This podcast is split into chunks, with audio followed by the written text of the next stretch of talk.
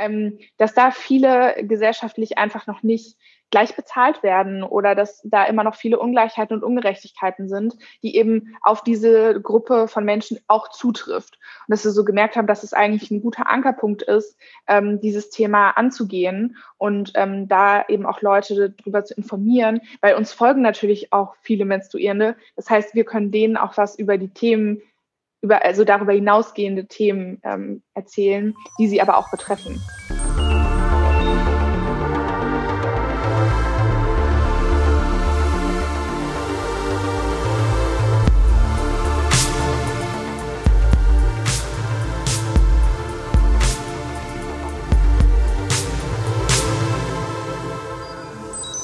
Gut. Dann freue ich mich riesig, mit Anik heute zu sprechen von Einhorn. Ähm, mit einem unfassbar spannenden Thema. Ein Thema, was, glaube ich, ähm, immer nur so bilateral mal besprochen wird, aber gar nicht so öffentlich. Und ihr habt das, glaube ich, genau als eure Mission irgendwie auch erkannt. Deswegen erstmal herzlich willkommen, moin moin an Anik nach Berlin. Hi. Hallo, guten Morgen. Und ähm, ich würde sagen, wir starten mal ganz kalt rein und du erzählst erstmal ein bisschen was über dich, über euch, wer ihr seid ähm, und was ihr so macht. Ja, hi, äh, danke für die Einladung. Ich freue mich sehr, hier zu sein. Ähm, genau, ich bin Anik, ich bin 24 und bin jetzt seit zweieinhalb Jahren bei Einhorn. Bisschen länger, glaube ich sogar schon. Ähm, und ich kümmere mich bei Einhorn um ja, Social Media, Events, aber vor allem darum, dass Leute einfach, sobald sie auf uns stoßen, irgendwie eine gute Zeit äh, erleben. Also das ist irgendwie mein, äh, was, was ich quasi erreichen möchte, dass Leute sich bei uns unterhalten fühlen und äh, irgendwie was lernen und äh, einfach Spaß haben, wenn sie entweder bei einem Event von uns teilnehmen oder ähm, auf unseren Kanälen irgendwie abhängen und nicht das Gefühl haben, sie verschwenden irgendwie ihre Zeit oder so. genau. Und Einhorn hat vor, wir hatten jetzt am Wochenende tatsächlich Sechsjähriges, ähm, also wir sind am Wochenende sechs Jahre alt Herzlichen geworden. Glückwunsch. Dankeschön. ja, wir haben auch online quasi alle ein bisschen angestoßen. Ähm, ja, und seit sechs Jahren ähm, verfolgen wir eigentlich das Ziel, Themen anzusprechen, die andere nicht ansprechen und da vor allem auch in eine Tiefe zu gehen, die sich andere nicht so wirklich trauen und das eben mit Produkten kombiniert. Also der Start war mit unseren Kondomen, die wir vegan und ähm, sustainable gemacht haben und ähm, da wirklich den Anspruch zu haben, zu gucken, was, also das ist ein Produkt, das ist eigentlich so wichtig und es kauft keiner gerne. Und da wirklich ganz tief reinzugehen und zu gucken, woher kommt das, woher kommt diese Charme, wie kann man das auflösen und das quasi so in alle Facetten reinzutragen. Und vor drei Jahren haben wir das dann quasi in einem in der zweiten Runde ähm, gestartet mit äh, Periodenprodukten, weil wir gemerkt haben, dass diese Tabuisierung von sowohl den Produkten als auch dem Thema ähm, ähnlich ist, nochmal ganz anders, aber trotzdem so der Ansatz ein ähnlicher ist. Und wir gesagt haben, dass wir auch da nochmal äh, in diese Produktwelt reingehen wollen. Und daraufhin haben wir dann halt auch die äh, Periodenprodukte entwickelt. Sehr, sehr cool. Magst du mal kurz erzählen, du hast gerade Event äh, erwähnt. Was, was, was kann man sich bei euch für Events vorstellen? Mm, also jetzt gerade natürlich nur Online-Events. Ja, ähm, aber wir machen zum Beispiel ähm, Workshops. Wir haben ähm, einen Workshop gerade in Bezug zur Menstruation auch gemacht. Ähm, der, also der nächste ist zum Beispiel zu ähm, Cycle of Life. Also es geht so ein bisschen darum, Zyklus im Allgemeinen ein bisschen zu verstehen. Was heißt es eigentlich und was es gibt zum Beispiel auch Kulturen, die das ganz anders zelebrieren und die ein ganz anderes Verständnis auch von natürlichen Zyklen um sich herum haben, sei es jetzt der Mond, sei es Ebbe und Flut, ähm, alles Mögliche. Und da irgendwie so ein bisschen zu besser zu verstehen, ähm, dass es nicht nur den eigenen Zyklus gibt, sondern auch welche so in der Umwelt. Und das ist dann zum Beispiel was, wo wir auch andere Leute einladen, also ähm, Coaches oder ähm, einfach interessierte Menschen, die halt was zu dem Thema zu erzählen haben. Und genau, ähm, dann gibt es meistens eben da einen Input, man kann da was lernen und auch einfach ein bisschen Spaß haben. Sehr cool. Also gerade so diese interkulturelle Schiene finde ich total spannend. Also ist, glaube ich, auch was, wo man gar nicht so direkt drüber nachdenken kann, gerade bei, oder nachdenken würde, gerade bei solchen Themen auch. Ähm, wenn wir uns mal so an dem Begriff Einhorn äh, festklammern, ist, glaube ich, ja sowieso Hammer der Trend. Also überall gefühlt ist äh, Magie, Glitzer, Regenbogen, Shishi und Pupu und sonst was alles.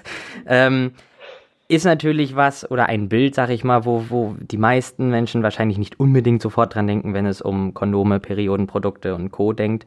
Das heißt, wie kam es zu dem Namen? Ich, ich erinnere mich noch, als Schüler mal in, in, als wir auf Klassenfahrt in London waren und da gab es auch diese Fun-Kondompackung von wegen Wanna See My Big Ben und solche Geschichten. Ist das der Kontext? Wo, woher kommt Einhorn als Name? Also es ist auf jeden Fall, das wäre auf jeden Fall ein sehr ähm, naheliegender Grund und ich will auch nicht ausschließen, dass das bestimmt den einen oder anderen Witz auch darüber gibt in die Richtung. ähm, aber es war nicht die, war nicht die ursprüngliche Idee und ähm, also gerade auch ähm, dieses Einhorn mit ganz viel Glitzer und äh, Shishi, das war irgendwie so ganz fernab von dem, was wir uns eigentlich so als Brand vorgestellt haben. Ähm, und es gibt so mehrere Gründe, woher dieser Name kommt. Also zum einen ist im Startup-Business ist äh, so das Wort Einhorn, Unicorn, ist eigentlich ein Startup, was so milliardenschwer belegt ist. Also was man, was, und, und das war am Anfang ähm, gar nicht mal so finanziell, sondern einfach so diesen Einfluss zu haben von so einem krassen Startup und das aber in nachhaltig und irgendwie in fair und geil. So, das gab es da in unseren Augen so noch nicht und das war irgendwie so ein bisschen der Ansporn, sowas zu erreichen. Ähm, und zum anderen ist auch ein Einhorn, also es ist irgendwie, das ist was, kann man sich eigentlich nur vorstellen. Das gibt es eigentlich gar nicht so richtig und man muss auch so ein bisschen dran glauben. Und das war was, was wir auch total ansprechend fanden, dieses so, wenn wir Leuten von dieser Idee erzählt haben und also natürlich gerade Philipp und Waldemar am Anfang, also vor der Gründung, wenn sie Leuten davon erzählt haben, haben die Leute ja, ich hier so vegane Kondome ist ja irgendwie what? Und da aber dann dran zu glauben und dann auch mit diesem fair und nachhaltigen Ansatz ranzugehen, ähm, das war schon was, was da irgendwie so ein bisschen zusammengepasst hat. Und gleichzeitig ist so ein Einhorn, wenn man sich das jetzt in so einem mystischen Kontext anguckt, ist es ein sehr starkes Wesen und gleichzeitig auch ein sehr sensibles Wesen. Also es gibt ja super viele Filme und Geschichten und was nicht alles dazu.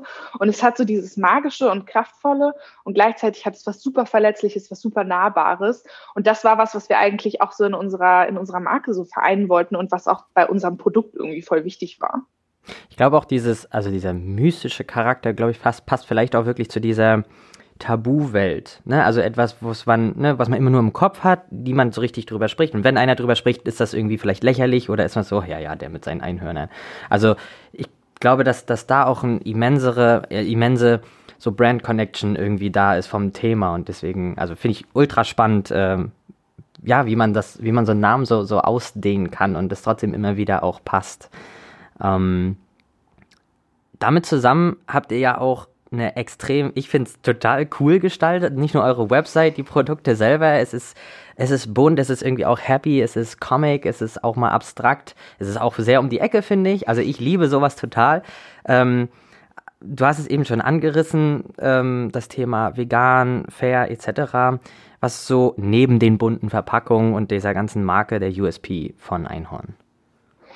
Ja, das ist ähm, also es ist vor allem eigentlich dieser, also zum einen dieser Punkt der Sustainability. Ich glaube, zu dem Begriff kann man auch noch so ganz viel sagen, aber das war ja auch wirklich was, was wir selber so erfunden haben in dem Sinne. Also dieses Konglomerat aus, es ist nicht nur nachhaltig und es ist auch, also wir wollen halt noch so eine Fairness und diese Fairness sollte halt die Menschen widerspiegeln.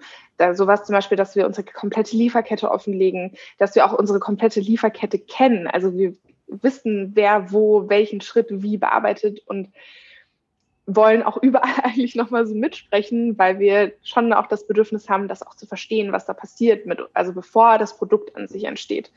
Ähm, und auf der anderen Seite natürlich die, diese Nachhaltigkeit und die aber so viel tiefer gedacht und ähm, irgendwie bis ins Kleinste sich überlegt.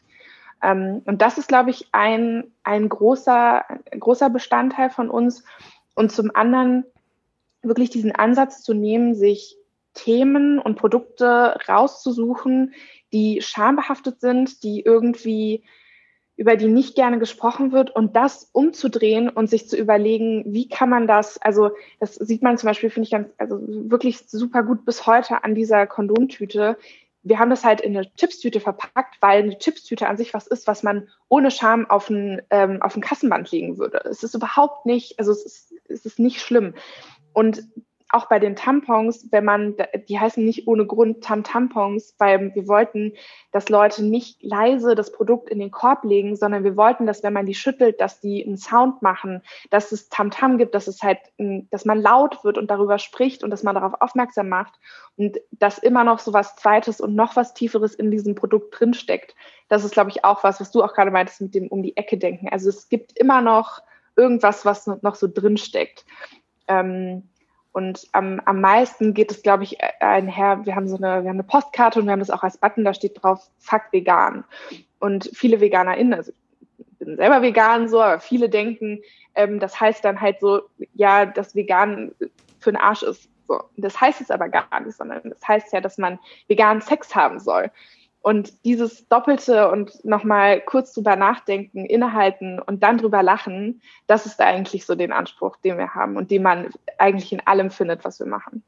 Was ich tatsächlich so spannend dabei finde und also da, da muss ich echt eine, so ein paar Minütchen drüber schmunzeln, dachte ich, wenn man mal drüber nachdenkt, es wird ja, also viel gerade in diesem Nachhaltigkeitskontext, egal in welchem Bereich, viel auch bei Gastro ja und, und jetzt jüngst ja auch durch diese ganzen Mitnehmgeschichten immer über Wegwerfprodukte diskutiert. Das fängt beim Döner an der Alufolie an, bis hin zu irgendwelchen Kaffeebechern, Strohhalme und so weiter und so fort. Und dann denke ich mir so, überleg doch mal, dass beispielsweise Kondome ja das, also ganz klassisch seit jeher ein Wegwerfprodukt sind und dass da unabhängig von dem, was du eben auch beschrieben hast, diesem Schamgefühl, dieses leise kaufen oder irgendwie bestellen und dann ist das so da und dann lege ich da noch einen anderen Namen drauf, damit man nicht erkennt, wo ich bestellt habe, etc. pp. Ja. Ähm, dass man, glaube ich, also ich selber nie darüber nachgedacht habe, dass das ja ein klassisches Produkt ist, was weggeworfen wird und man sich nie die Frage stellt, und dann? Was passiert denn dann damit? Unabhängig davon, wo es herkommt, keine Frage. Ne? Also auch da so diesen Gedanken des Kreislaufs mal, mal aufzumachen allein. Also das finde ich irre spannend dabei. Ja, das ist auch ein, das ist auch ein Ansatz, den wir im, also wir bringen einmal im Jahr einen Sustainability Report raus und das ist immer quasi alles das, was wir im Bereich Sustainability ähm, so im letzten Jahr gemacht haben. Und bei uns ist es so, dass wir 50 Prozent alle unserer Gewinne wieder reinvestieren in Sustainability Projekte.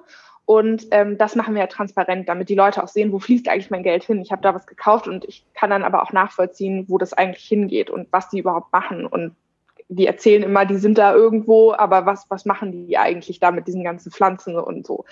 Und ähm, da ist eben auch der, ähm, also der Anspruch, dass man eine sogenannte Lifecycle-Analyse macht, also dass wir uns unser Produkt, das, was es mit der Welt auch macht und das, was es mit den Menschen macht, dass wir das nicht nur in dem Bereich uns angucken oder in dem Zeitraum, wo das genutzt wird, sondern eben auch danach oder auch und auch davor und auch danach irgendwie gucken, wie sinnvoll sind zum Beispiel manche Verpackungen, wenn es letztendlich um die, um die Mülltrennung geht oder so. Ähm, oder uns fragen zum Beispiel auch Leute, sind eure Kondome kompostierbar?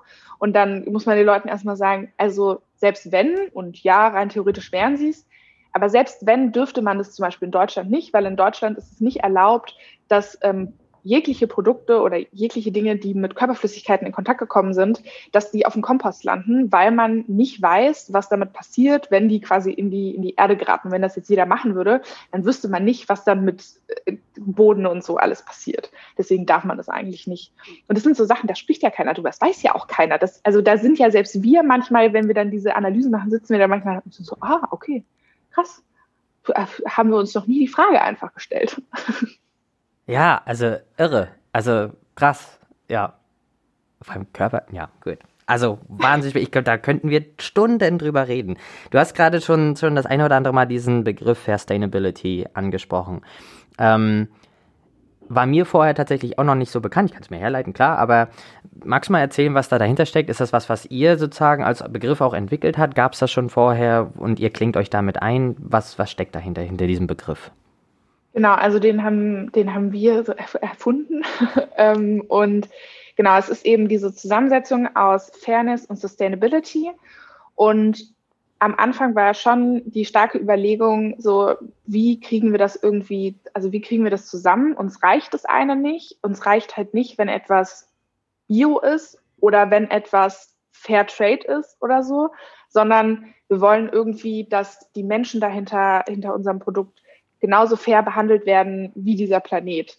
Und ähm, das zusammen, das zusammenzubringen, ist teilweise wirklich schwierig ähm, und hat uns auch immer wieder dazu gebracht, dass wir viel mehr in den Austausch gegangen sind, eben genau den Menschen in unserer Lieferkette, was aber total wichtig ist und was eigentlich viel mehr gemacht werden müsste. Ein klassisches Beispiel dafür ist, wir hatten ganz am Anfang eine Kautschukplantage und es war eine Monokultur. Also zwischen den Bäumen, zwischen den Kautschukbäumen gab es keine anderen Pflanzen.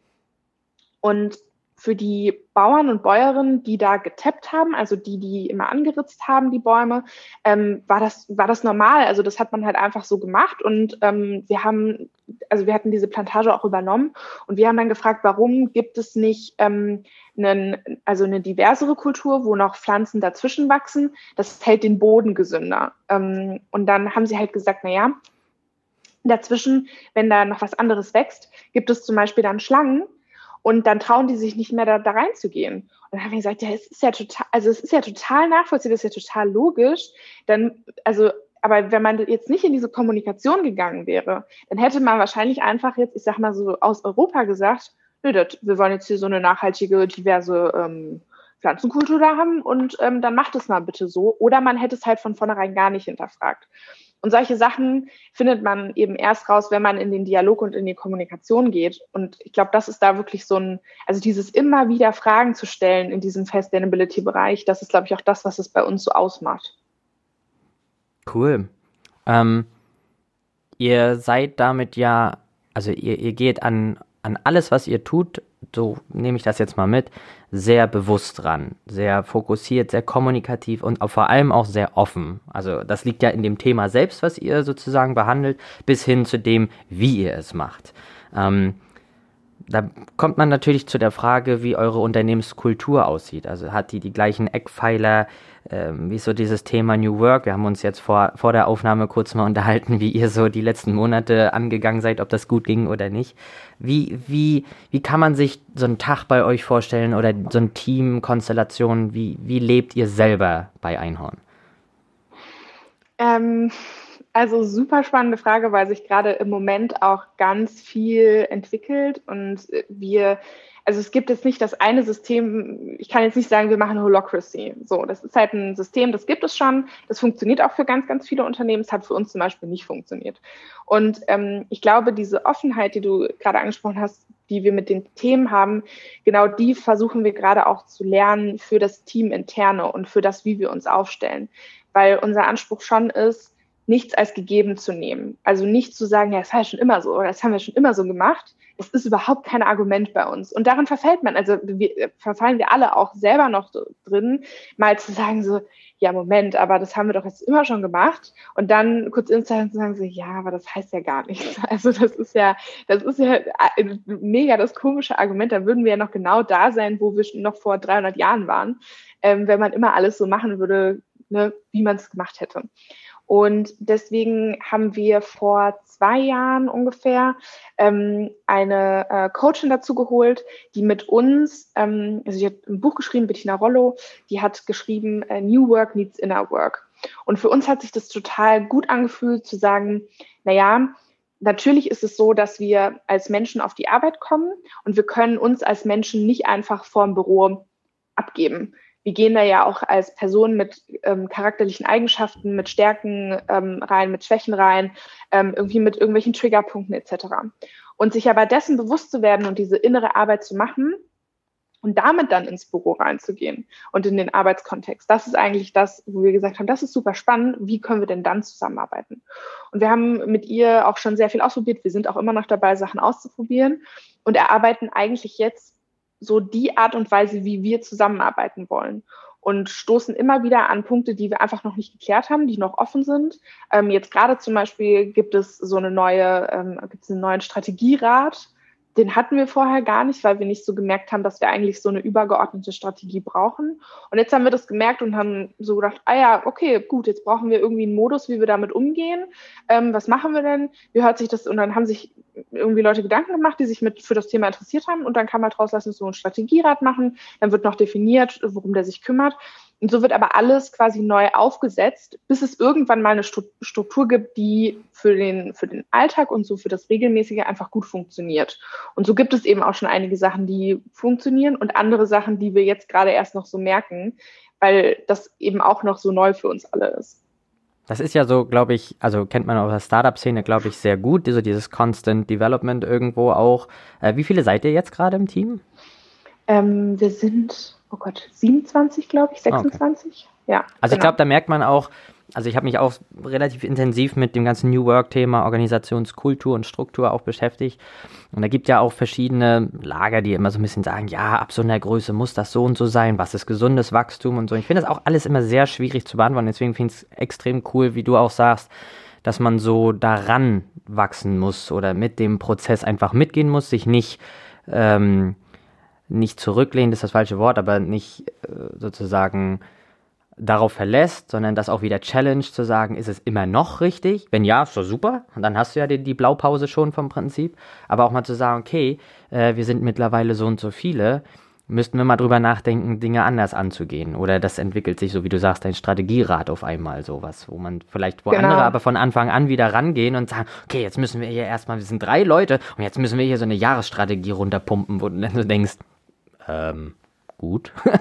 also ja. deswegen finde ich, finde ich total spannend. Ich glaube, das ist gerade, egal für welches Thema wahrscheinlich auch, total wichtig, ähm, sich selber als Person, als Mensch, glaube ich, zu entwickeln, damit als Team und als Unternehmen auch ähm, und da auch Diversität hinsichtlich Gedanken und, und, und, und, und Positionen zu Themen eben mitzunehmen. Und ich glaube, das befeuert, wie gesagt, egal welches Thema es sein mag, äh, das man vertritt oder was man nach vorne bringen will, auch wieder umso mehr, oder?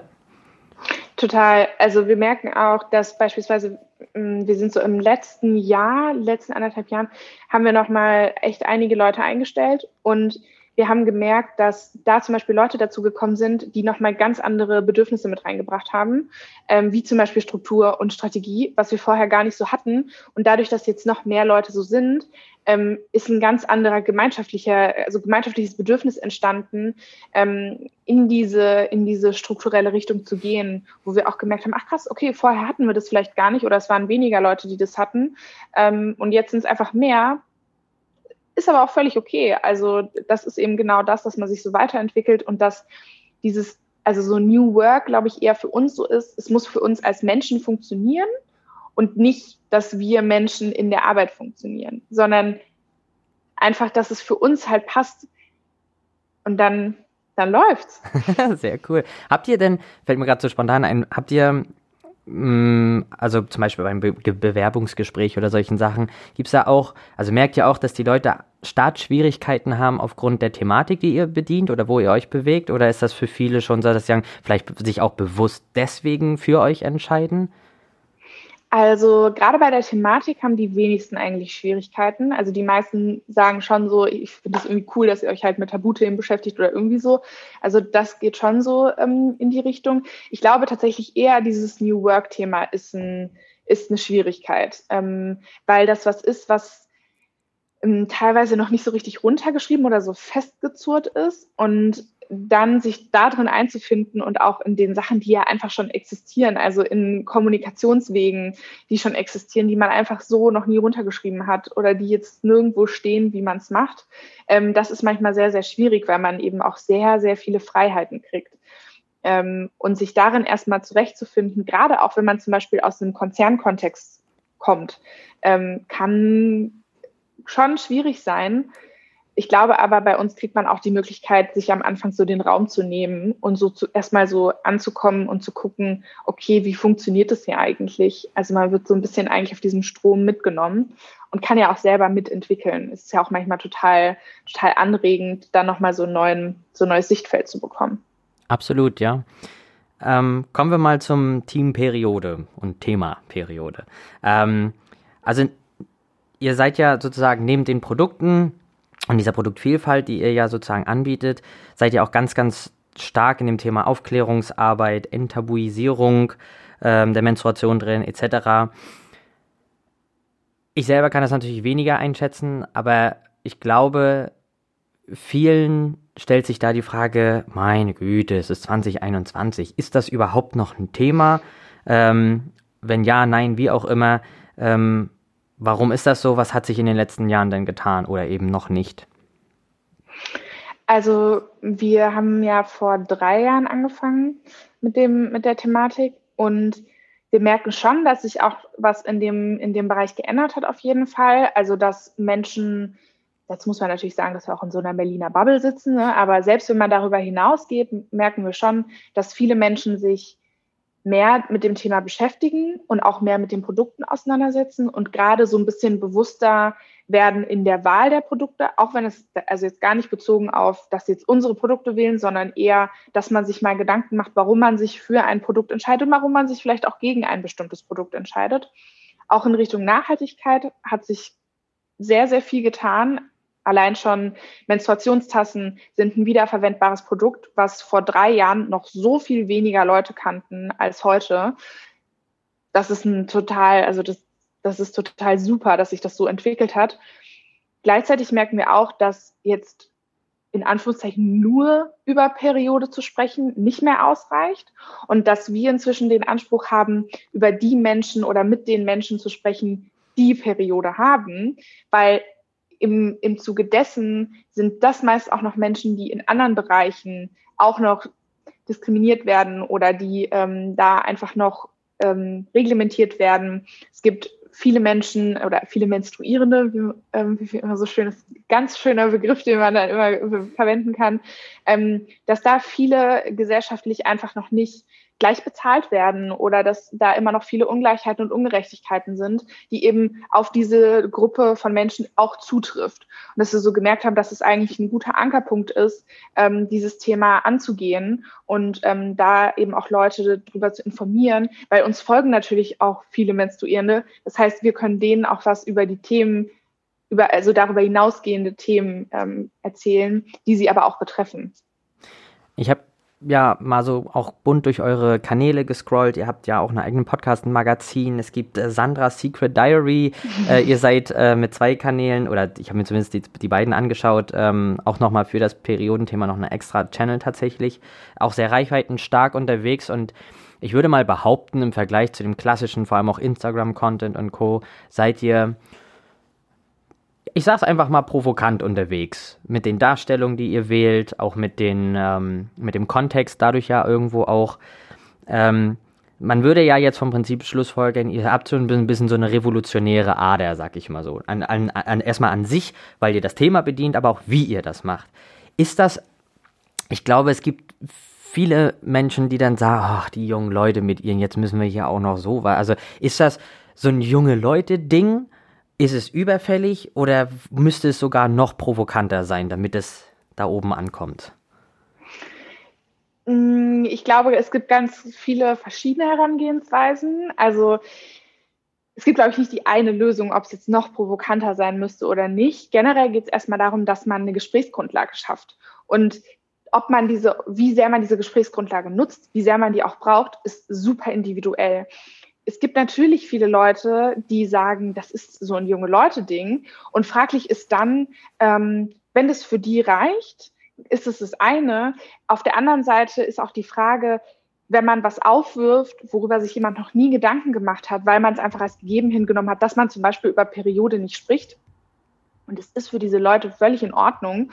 Ähm, also wenn ich diese Frage dann aufwerfe, das ist ja das erste Mal, dass diese Menschen diese Frage auch im Kopf haben. Jetzt ist es so, wir beschäftigen uns seit drei Jahren mit diesem Thema.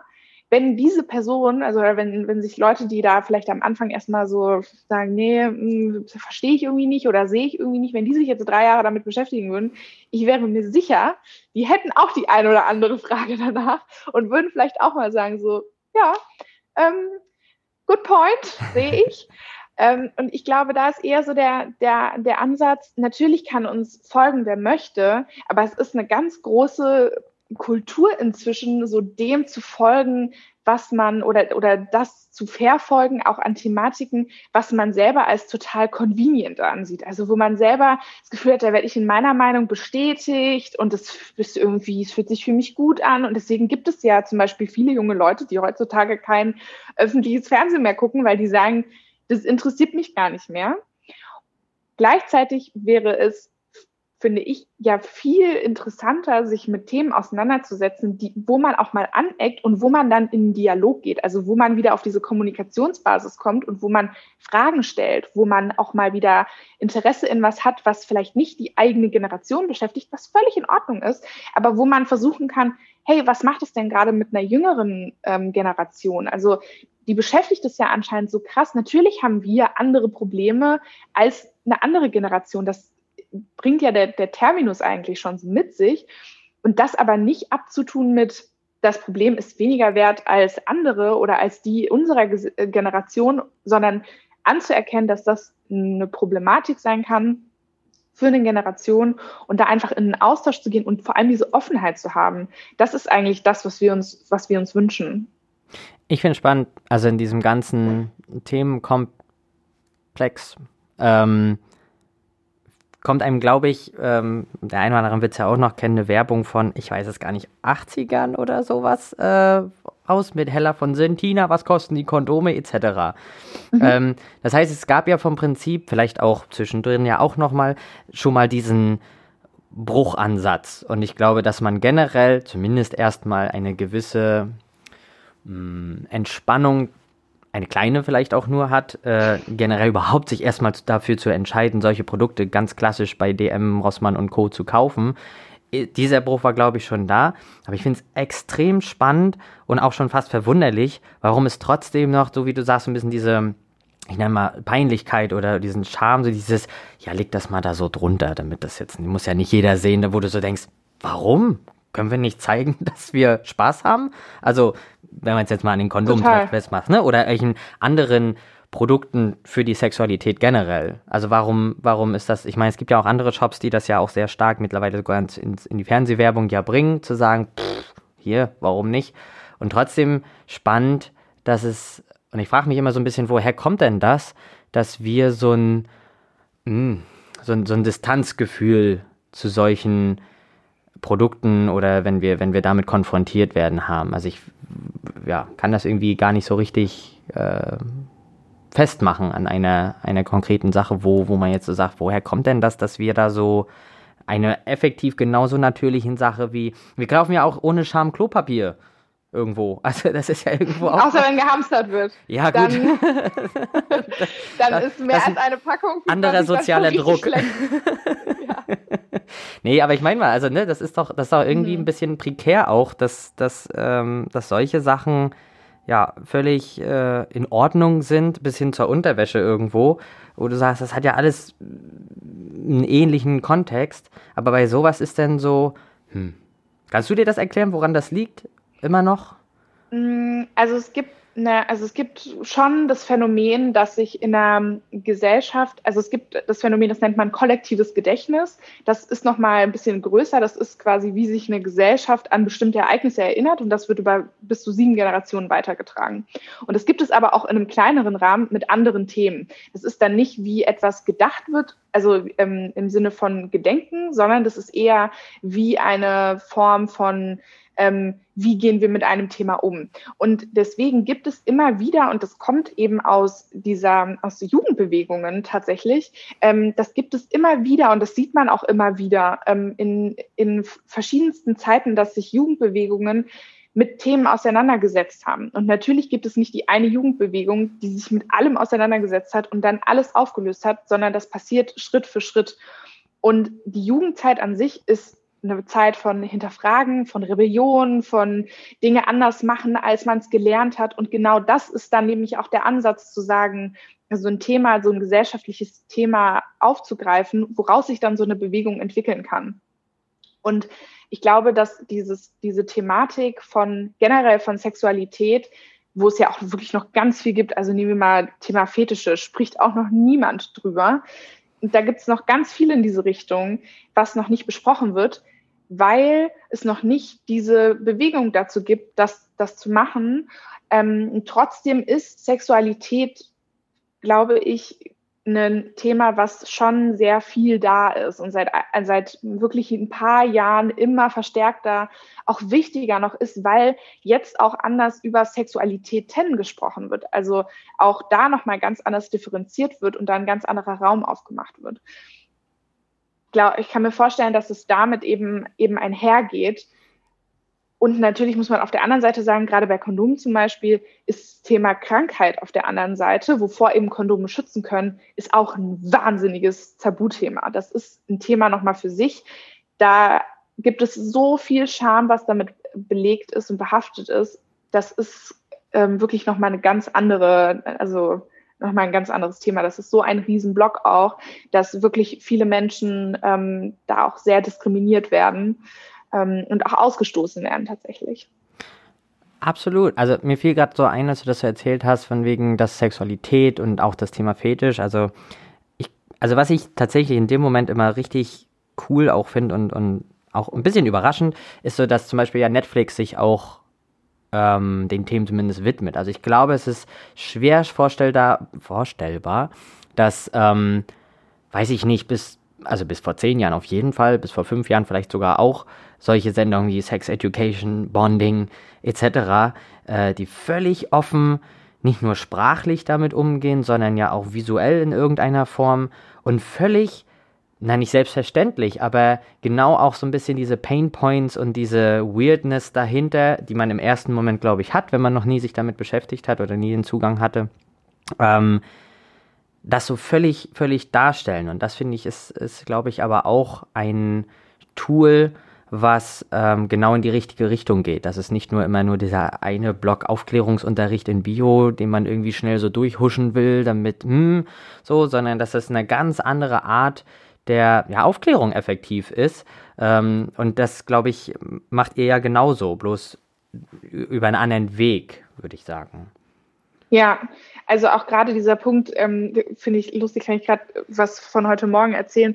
Gerade dieser Punkt von visueller Aufklärung auch. Es ist natürlich bei Netflix, die bestimmen selber, was sie zeigen. Ne? Also die haben ja selber Richtlinien so, die können selber entscheiden, wie viel Nacktheit, wie viel, was auch immer zeigen wir. Und ähm, bei Instagram zum Beispiel, wenn wir da einen Post machen, hatte ich heute Morgen erst, der wieder gelöscht wurde ähm, und wo wir wieder verwarnt wurden, weil gesagt wurde, es entspricht nicht den, äh, entspricht nicht den Richtlinien und das passiert also mindestens einmal im Monat, wenn nicht sogar häufiger.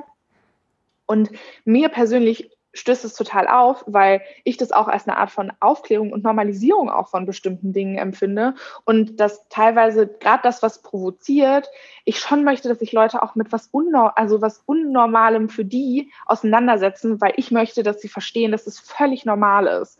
Und also ich suche die, ich suche die Bilder aus, ich also pack die dann auch zusammen und so und da wirklich, wenn ich da, als ich heute Morgen das gesehen habe, dass das wieder gelöscht wurde und dass wir da so eine Verwarnung bekommen haben. Und dann kann man diesen lächerlichen Widerspruch da irgendwie einreichen, wo man so weiß, ja, das guckt sich eh niemand an.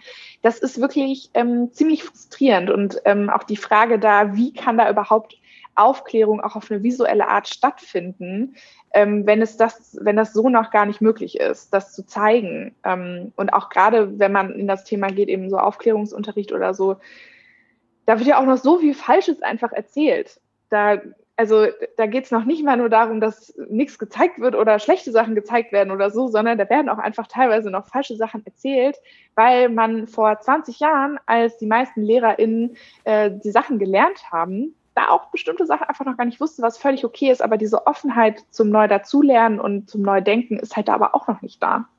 Ja, Seht ihr, deswegen passt ihr so super zu unserem Podcast Neu Normal, weil ihr Themen bedient, die jetzt noch neu erscheinen mögen und hoffentlich bald normal werden. Ähm, Stichwort Instagram habe ich auch gesehen, ihr seid ja nicht nur, also zur Aufklärungsarbeit gehört ja nicht nur, sich mit dem Thema Kondom, Periode, Sexualität auseinanderzusetzen, vor allem es geht ja auch einerseits um Female Power, aber vor allem auch Love Yourself etc. Also so sich selbst auch wertzuschätzen. Ihr zeigt ja auch ähm, Bilder, die vielleicht von dem klassischen Ideal, was jeder im Kopf haben mag oder gesellschaftlich bedingt irgendwo ist, davon komplett abweichen und zu sagen, wow, schön. Und ähm, ich glaube, das ist auch tatsächlich ein Punkt, der sehr, sehr dahinter steckt. Und ähm, ich weiß nicht, habt, kriegt ihr, was sind so eure Resonanzen dazu, auch zu dieser, zu diesem Meta-Level effektiv schon? Ja, diese, ähm, diese Post, also finde ich persönlich, mir liegen die total äh, am Herzen. Ich finde die wahnsinnig wichtig. Und gleichzeitig haben wir zum Beispiel bei diesem Wort Selbstliebe, ähm, haben wir für uns so gemerkt, ähm, das passt für uns, so wie das für viele definiert ist, gar nicht so richtig, weil das ist ja was, was wir gesellschaftlich, und das ist auch wieder dieses gesellschaftliche Bild, was halt getragen wird, was sich auch verändert, aber sehr langsam. Ähm, das, was man da gelernt hat, das kann man nicht einfach mit einem Bild oder man kann nicht einfach sagen, so, und jetzt liebe ich mich selbst. Das geht nicht. Sondern das ist ein Prozess, wo man, also wo man Dinge verlernen muss, Gedanken verlernen muss, Bilder verlernen muss für sich selber und diesen Prozess anzustoßen. Das ist eigentlich das, was, was wir wollen. Also diese Frage mit auf den Weg zu geben und auch zu sagen, hey, es ist völlig in Ordnung, du musst dich nicht jeden Tag zu 1000 Prozent geil finden, sondern es ist auch völlig okay, wenn du einfach sagen kannst, hey, ich akzeptiere mich so, wie ich bin.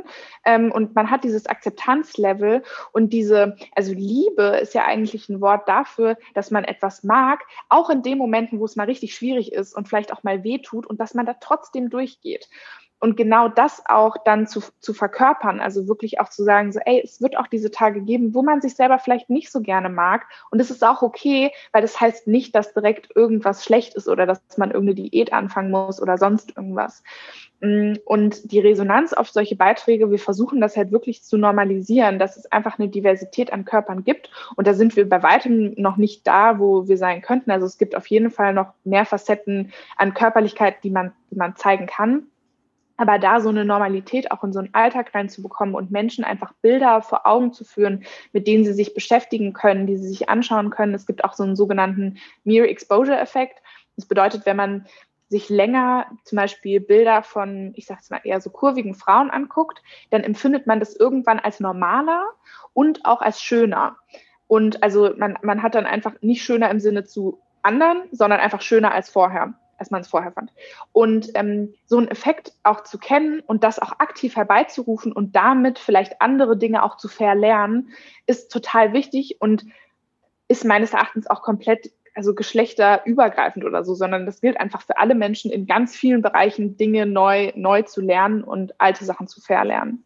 Ich glaube auch, sich generell mit Gutem, für sich selber Gutem zu konfrontieren. Also ich glaube, es äh, da sind sich auch viele einig, dass Medien eine gewisse Begrenze oder eine gewisse Grenze haben an dem Zeigbaren oder das, was sie tun.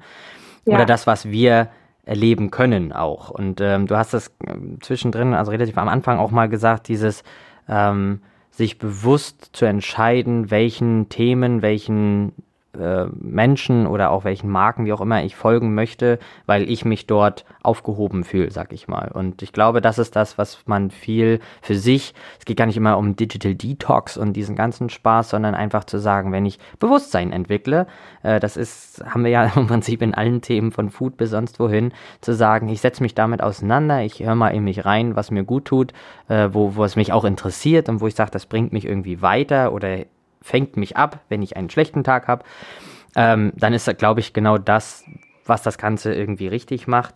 Ähm, mir ist noch mal so durch den Kopf gegangen äh, bei dem Stichwort Schamgefühl auch. Ähm, ich habe mal vor Ewigkeiten mal gehört, es hat mal jemand gesagt, so ein Schamgefühl oder, oder ein, wenn man sich, wenn einem etwas peinlich ist, dann bedeutet das, dass der andere einem wichtig ist. Ähm, und dass man deswegen dieses Schamgefühl, weil wäre der andere einem nicht wichtig, wäre es einem ja egal, also würde man zum Beispiel seine eigene Nacktheit. Ähm, wie stehst du generell selber persönlich zu dem Begriff peinlich? Hm. Also jetzt bezogen auch auf die Aussage, sehe ich das, glaube ich, ein bisschen anders. Also weil Scham ist ein gesellschaftlich konstruiertes Gefühl. Scham ist nichts, was aus einem selber kommt. Das ist was, was gesellschaftlich konstruiert ist und weil man das Gefühl hat, Menschen haben immer das Gefühl, dazugehören zu wollen und dementsprechend auch in einer gewissen Weise gefallen zu wollen. Es ist nicht so, dass man alles dafür tut, dass man gefällt, aber es ist schon so, dass eine große Urangst auch einfach da ist, verstoßen zu werden und zurückgewiesen zu werden und dann alleine zu sein, was natürlich daher kommt, dass man sonst vom Säbelzahntiger gefressen wird. Und heutzutage ist es halt eher so, dass man nicht, ähm, ja, dass man auch kein alleiniges Dasein irgendwie fristen will ähm, und deswegen schon so eine gewisse Gefälligkeit irgendwie da ist. Und da, dadurch entsteht diese Scham und diese Scham basiert eben immer auf das, was gerade gesellschaftlich die Norm ist. Da finde ich eher spannend, wie man sich stückweise davon befreien kann oder auch innehalten kann in solchen Momenten. Also auch mal mutig zu sein. Mut ist ein, ist quasi so ein Katalysator eigentlich, der so durch die, durch Gefühle hilft. Also sobald wir einmal mutig waren, haben wir eine positive Resonanz darauf. Und das kann auch ein Mut sein, wo man selber einfach mal sagt, so, ich, ich würde jetzt normalerweise nicht tanzen vor Menschen vielleicht. Und dann ist man aber einmal mutig und dann ist es eine positive Erfahrung, wo man gemerkt hat, hey, das interessiert überhaupt gar keinen. Ähm, so. Und dann war man einmal mutig, dann gibt es diese, diese positive Verbindung damit und dann traut man sich das vielleicht in Zukunft eher. Und diese Scham wird abgebaut. Und dieses Scham abbauen ist aber, glaube ich, genauso mühsam, wie es klingt. Also es ist wirklich ein, ein Abbauen, es fällt nicht einfach so vom Himmel, dass es, dass es weg ist. Es ist ja auch genau das, was so angeprangert wird, dass es immer noch, wenn man beispielsweise seine Kinder erzieht oder so, dass es einfach immer noch viele Bereiche gibt, wo man das auch an, anerzieht, wo man gar nicht als, was ja nicht, was glaube ich nicht böswillig ist von, von Eltern oder so, sondern was einfach gesellschaftlich so gelernt ist. Und da so ein bisschen reflektierter zu sein und das zu lernen, innezuhalten und diese, diese Scham auch als etwas Äußeres anzuerkennen und zu sagen, okay, ich schäme mich gerade, weil die Gesellschaft mir gerade vermittelt, dass es, dass es irgendwie schambehaftet ist. Letztens hatte ich ein ganz interessantes Beispiel, da hat eine Freundin von mir gesagt, ich bin hingefallen, das war mir so peinlich. Ich dachte, boah, stimmt, das kenne ich auch. Jetzt so, wo im Winter, wo es so glatt ist, ist mein größter Horror, dass ich irgendwo hinfalle. Und dann denke ich mir, es ist ja eigentlich total bescheuert, dass wenn man hinfällt, dass einem das dann auch noch peinlich ist. Es ist ja das Normalste der Welt, wenn der Boden mal glatt ist oder auch wenn man mal stolpert oder so, ist überhaupt nicht schlimm. Und ich denke dann immer selber, wenn ich jemanden sehe, der hinfällt, ich würde ja auch nicht drüber lachen. Ich würde hingehen und fragen, ob alles okay ist und so, ne? Und also wenn ich in der Nähe wäre, aber ich würde würde jetzt nicht denken, der ist ja blöd, ist ja hingefallen oder so. Diese Angst ist aber trotzdem in dem Moment, wo man hinfällt, ist einem das trotzdem total peinlich. So, und aber auch mal diese andere Perspektive einzunehmen und zu denken, na, was würde ich denn jetzt machen, wenn das jemandem passieren würde, hilft auch dabei, das abzubauen. Ja, absolut. Ich habe eine abschließende Frage, ähm, weil wir hier im Basishager auch gerade Zukunftsrepublik lesen und da immer jeden Tag mal einen so einen kleinen Input über das Jahr 2030 haben. Deswegen möchte ich natürlich auch dich mal nach deiner Zukunftsvision 2030 fragen. Wie stellst du dir den Umgang der Gesellschaft mit dem Thema Menstruation äh, in zehn Jahren, neun Jahren, wenn man so will, äh, vor? Ja, ähm, oder was ist hoffe, dein Wunsch vielleicht auch? Offener. Ja. ja. Ja, ich hoffe ähm, offener, vor allem auch diverser. Also ich glaube gerade ähm, diese Thematiken, dass eben nicht nur Frauen menstruieren, und dass nicht alle, also dass nicht alle, die menstruieren, Frauen sind und nicht alle Frauen menstruieren und also das irgendwie so zusammenzubekommen, glaube ich, das ist, das finde ich super, super wichtig. Und gleichzeitig auch dieser Punkt, dass es auch nicht nur ein Thema ist, mit dem sich nur Menschen, die eine Menstruation haben, beschäftigen, sondern auch darüber hinaus und dass es einfach eine andere Offenheit dafür gibt, dass zum Beispiel auch diese, diese Menschen von andere, von ihren anderen ähm, ja, Einschränkungen und Ungerechtigkeiten die es eben quasi noch so mit sich bringt, dass sie davon befreiter sind und dass es da eine andere, ja, eine andere Gleichberechtigung ähm, gibt. Ja? Ja, das cool. würde ich mir wünschen. Super spannend. Annik, vielen, vielen, vielen, vielen, vielen, vielen Dank, dass wir heute sprechen konnten. Ich finde, ich, also ich könnte das jetzt bis heute Nachmittag noch durchziehen, aber ich glaube, ja, ich bin auch gut im Flow gerade. Ja. da müssen wir irgendwann nochmal anknüpfen. Ähm, ja, also wie gesagt, vielen Dank. Ich habe viel mitgenommen. Ähm, mein Herz ist langsam wieder ein bisschen auf Normalmodus. ähm, nee, also wirklich, es ist super spannend. Ich, ich drücke euch ganz doll die Daumen und hoffe, dass, dass ihr noch viel, viel mehr Menschen erreichen könnt. Wir sind auf jeden Fall ein Fan von euch und finden das super, dass, was ihr so alles macht. Ähm, und freuen uns natürlich, wenn ihr uns mal besucht und vielleicht der eine oder andere, der sich jetzt auch sagt, Mensch, hammer coole Leute, cooles Thema, ähm, vielleicht sich nochmal persönlich mit euch dann bei uns zum Beispiel austauschen kann. Deswegen vielen, vielen Dank an dich. Dankeschön. Ja, danke, dass ich hier sein konnte. Es war ein sehr schönes Gespräch.